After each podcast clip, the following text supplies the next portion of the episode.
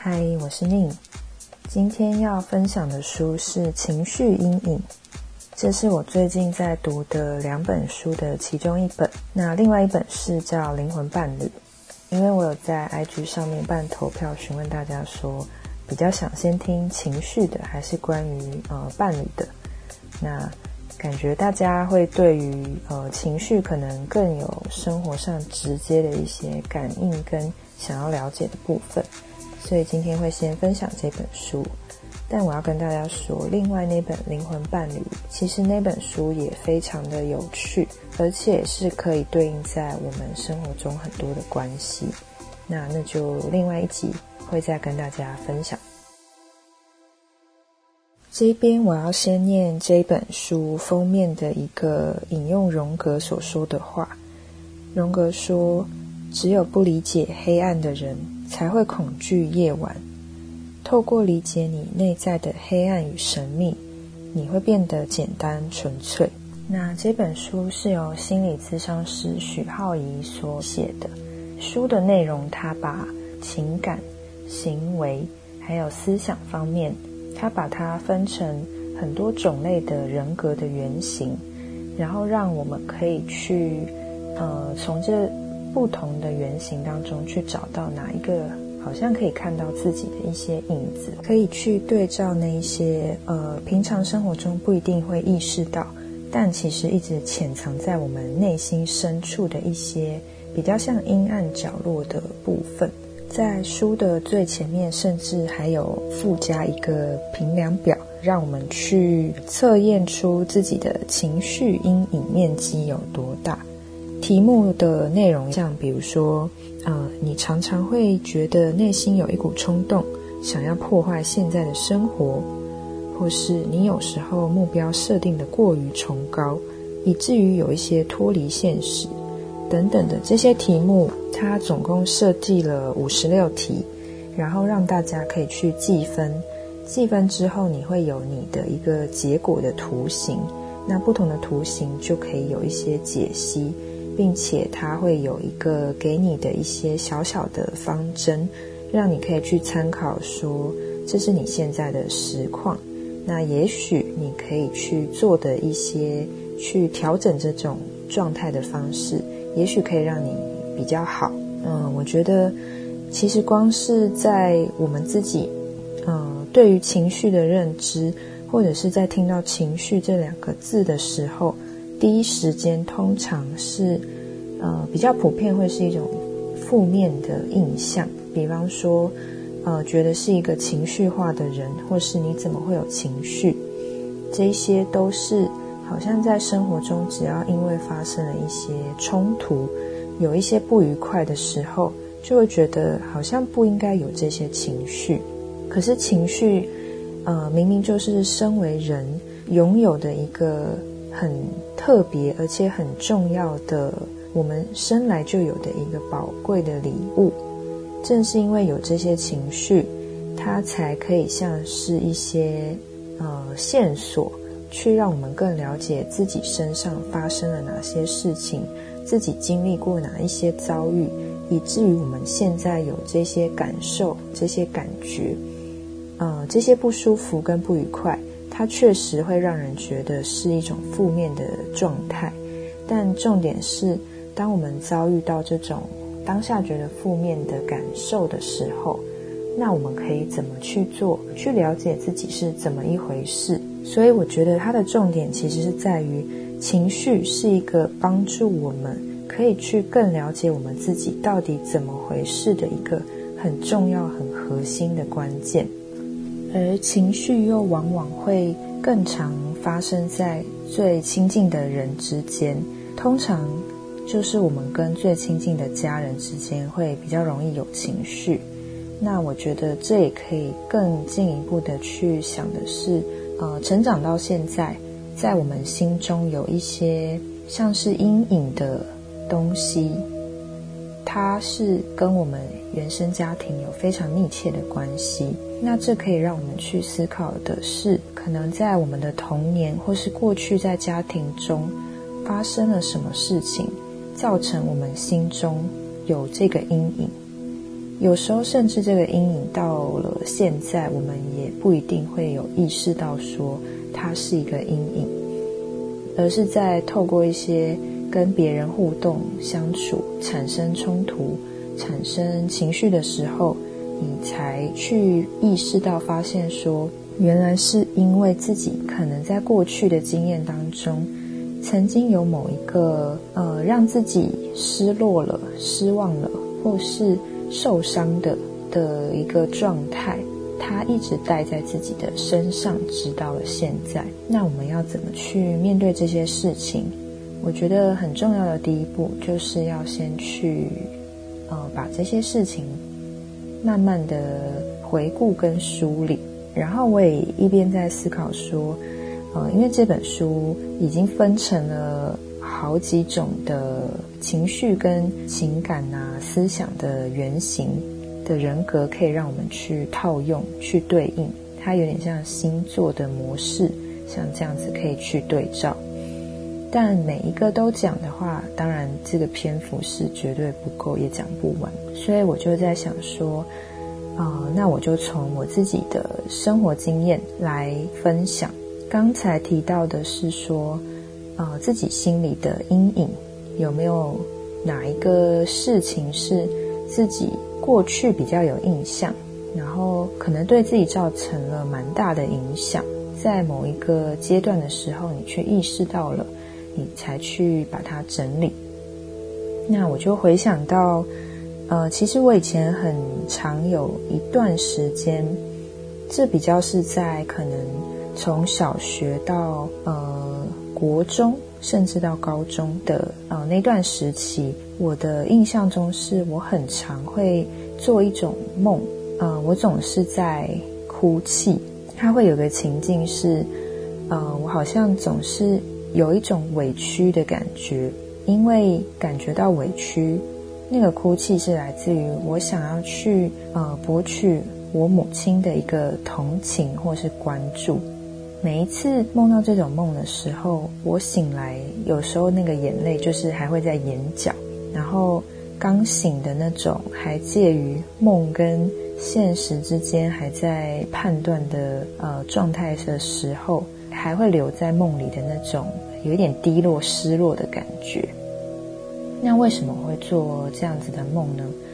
呃，我觉得首先是呃我生长的家庭是。呃，我很受到父母的关爱，很感谢他们呃一路带给我的爱。然后我们家还有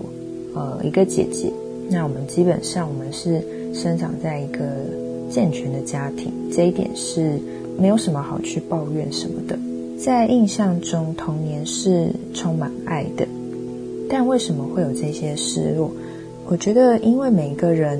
都是。有各自生来的一种个性与特质，那这些东西其实每一个父母他不一定能够完全去了解。那父母爱我们，但是父母也不一定能用我们当下需要的方式去真正的关爱到孩子的需求。这一点，我相信大家可能都会很有所感应。那这也是包含每一个家庭。可能都会持续在磨合跟调整，或者是就维持现状的一个呃状态。呃，以我自己来说的话，我觉得可能就童年来讲，呃，每一次看到班上的其他同学，比方说他们都常受到他们父母的一种很高度的称赞，包含可能成绩或是表现优良的时候，啊，会被非常。非常肯定的语气去表达对他们的爱跟支持。那我们家，呃，并不是说不会去支持跟鼓励，我当然也是受到他们的很大的呃支持，只是就自己的。在观察的比较当中，会发现说，相对于其他家庭，我们家是属于比较比较内向，然后在表达上，我们也比较不会去习惯去称赞，习惯去肯定你的所作所为。如果今天成绩不错的时候，可能就是简单的带过。那在我的心中，可能并没有得到一个自己因为表现的好。所以得到父母的肯定，这样子的一种呃具体的表现。那对于小时候的我来说，我觉得会有很强烈的一种期望是，呃，我希望可以得到父母的一种认可，一种肯定。那在关系上来说，比较亲的是母亲，就会更希望是可以得到母亲的啊很直接而且很明确的一种肯定，甚至是赞美。我很渴望可以被他们赞美，因为呃她是我的母亲，我的生命跟她是有一个非常直接的连接，所以她的肯定其实也会很直接的去表示，这是对我生命的一种肯定。那如果我今天没有透过一些比较明显的表达，一些言语或者是行动上的表达，去肯定我这个人，我可能就会在很多时候，因为去跟别的家庭去比较，会觉得说，为什么别人家都有，那为什么我，啊，我们家不是那样？我也好希望我们家的表达方式是那样子，所以可能就是这样子的一种失落，嗯，内心的状态，它在我的潜意识里面就变成了这样子的一种渴望。这个情绪它基本上就是一种比较失落啊，然后需要被关爱的一种感觉。那后来。就是随着成长，然后也学习到越来越多知识跟认知到更多事情之后，我才终于的去真正去理解到一件事情：是每个人都是独立的个体。那父母生下我们，把我带到这个世界上，呃，这是其中一个面相。那当我自己成长到一定的年龄，成年了之后。接下来的生命更是我自己要去为自己做决定，包含从小的那种期望可以被父母肯定，以证明我这个人的价值的这种期许。再后来，我终于终于去呃理解跟认知到的是，除了期待母亲给我这一个东西之外，为什么我没有想到说？这个肯定跟这个赞美，它可以来自于是我给自己的这种鼓励，这种呃自信，其实是我自己可以去建立的。但这当然是一个呃很漫长、很需要时间去跟自己认识之后，才呃有机会去意识到说我们。自己身上很多的匮乏跟需求，有一些东西，它其实呃是没有办法去从别人身上索求的，因为那些索求到头来呃是来自于别人的，而不是我们自己的。也就是说，如果我自己呃今天没有打从心里的去肯定自己这个人，可能包含我做的事情。还有我是一个什么样的个性跟表现？我如果今天没有办法，嗯，去接受这样的自己，然后去肯定这样的自己，那即便我从别人身上去得到了那些赞美跟肯定，只要我一旦自我怀疑的时候，这些赞美其实就不一定会具备真正的力量。所以它也是很重要的一个环节，是让我们要去回到自己身上去看见，说我们渴望肯定、渴望赞美，或者是我们渴望别人的理解跟认同，但是自己有没有先去认同自己本身这个人呢？更深层的是，那我们到底理解了自己是一个什么样的人吗？所以情绪啊、感受啊。呃，这些在内心一直不断会流动，然后起起伏伏的这些，呃，属于我们人特有的一些情感的物质，它就是我们去了解自己很重要、很重要的线索。那比方说，我这边可以举例，它其中一个原型是，呃母亲的原型，是一种对于母性关怀的渴望。然后这本书里面所整理的这些所有的原型种类，啊，每一个都分别会有光明的面相，还有比较阴暗的面相。呃，任何事情都有一体两面，所以他把它分析整理出来，让我们去理解到，嗯，它一个比较完整的面相。我们不用去，呃，非得要判断说这个好或不好，然后或是是非对错，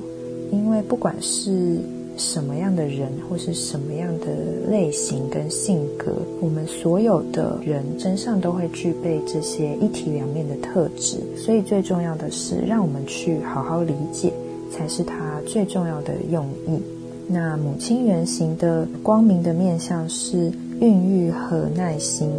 爱与关怀，相信自己的情感能够被人接纳。那它阴暗的部分则是被吞噬不放。或丢弃不管的恐惧，在独立跟依赖之间挣扎。嗯，听起来就是会有一种两种极端的面相，让大家去参考。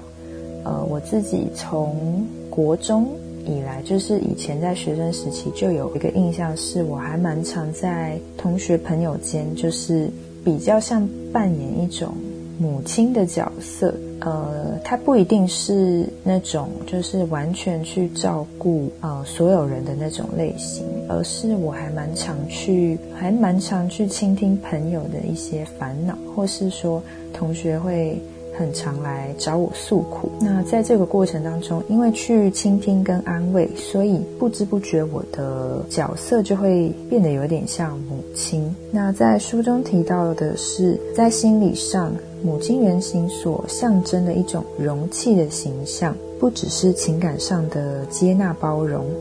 也代表人类的共同记忆里，对于母亲是给予生命的人。这种深刻的记忆，我们从母亲的容器中诞生，因此母亲的容器也应该持续的孕育，还有保护我们。而关于母亲这个角色，虽然有扮演孕的角色，可是有时候却不一定育，也就是生育跟养育其实是两件分开的事情。那如果嗯，如果有人遭遇过我生下他的母亲，其实没有负起养育他的责任，那对于那样的人的人生来说，他一开始就感受到非常强烈的挫折，从小仿佛就已经被丢弃，而内心会有那种从生下来就已经有的一种不安全感。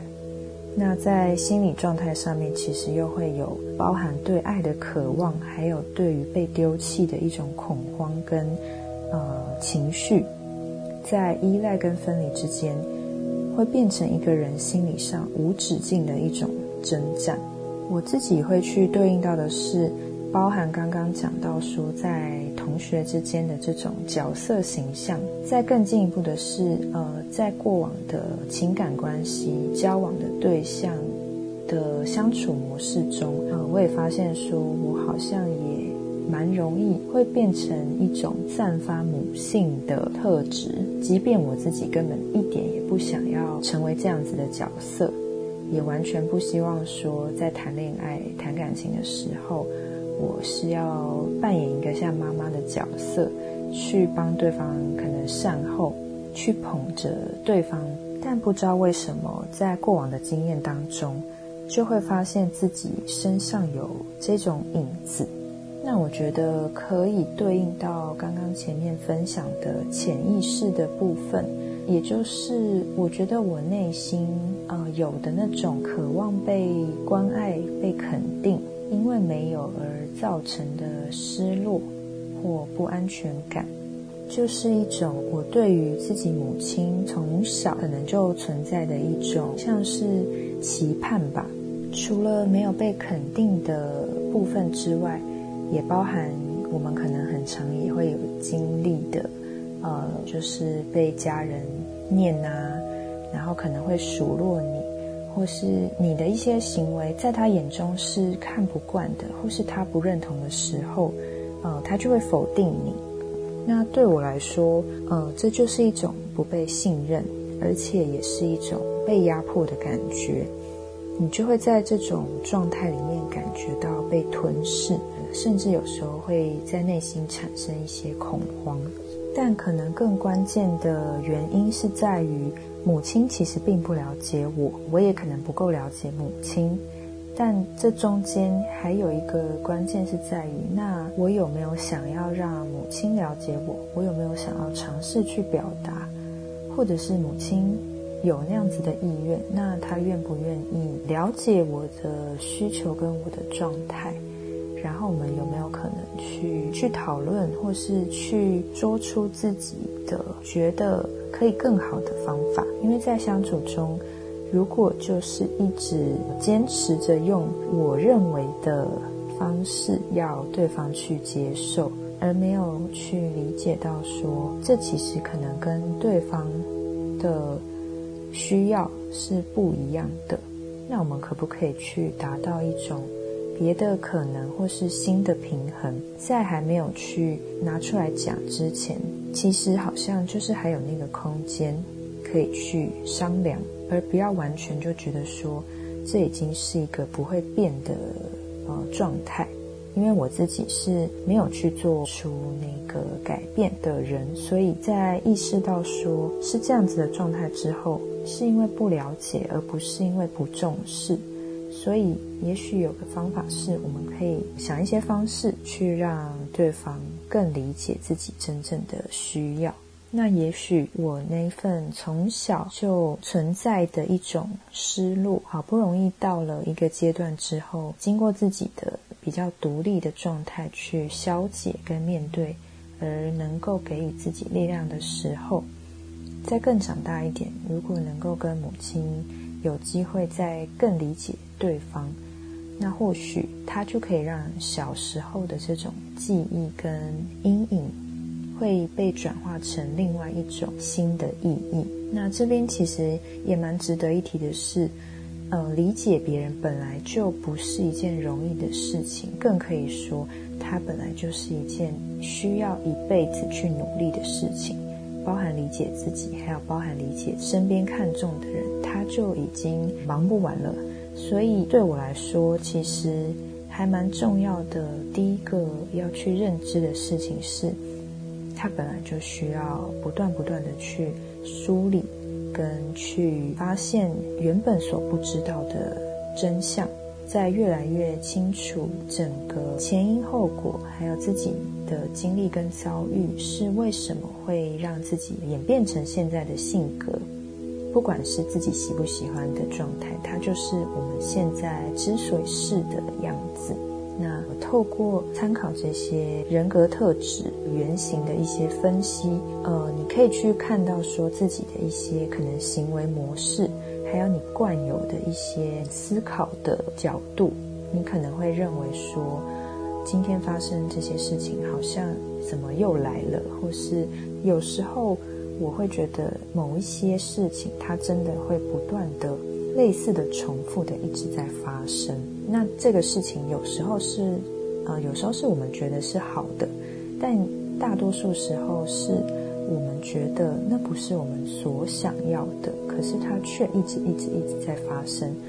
甚至有时候是，我我们可能看到其他人，或者是看到发生在我们自己父母身上的一些我们不想要的特质。我们会想说，长大以后绝对不要像他们那样子。但呃，很有趣的就是，反而很多人在长大之后，却会很震惊的发现自己竟然不知不觉中就做出了当时那个自己所不希望成为的人所做的事。那这些这些种种的事情。其实都是在给我们各式各样的讯息，还有线索，让我们去回推说为什么会造成这样的结果。所以我觉得，嗯，这本书它就是透过这些还蛮多种案例的分享，蛮多故事的解析，让我们可以从事件而不是只有概念当中，你可以更加的去了解说在。现实生活中，我们遭遇了这些事情，有了这些情绪，那不同的人之间的应对方式所造成的这些情绪的反应，分别是代表了什么？如果今天有一个可以更好的方式，今天有一个可以让我们更去了解自己的应对的模式，或许我们可以从这当中的一些分析跟梳理，去找到那个更适当的方式。那在找到更适当的方式之前，还是最重要的是要先去了解说自己到底发生了什么事，呃，因为这是一个循序渐进的过程，也不需要去觉得说这些就是不好的，这些就是不应该存在于我们心里的，因为就像前面讲的是，本来万物就有一体两面，有光就会有影。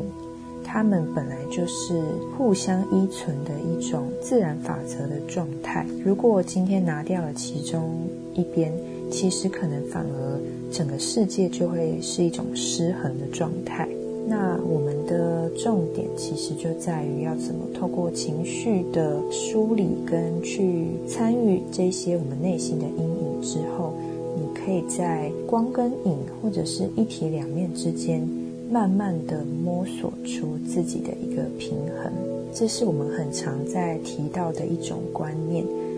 但却也是觉得是很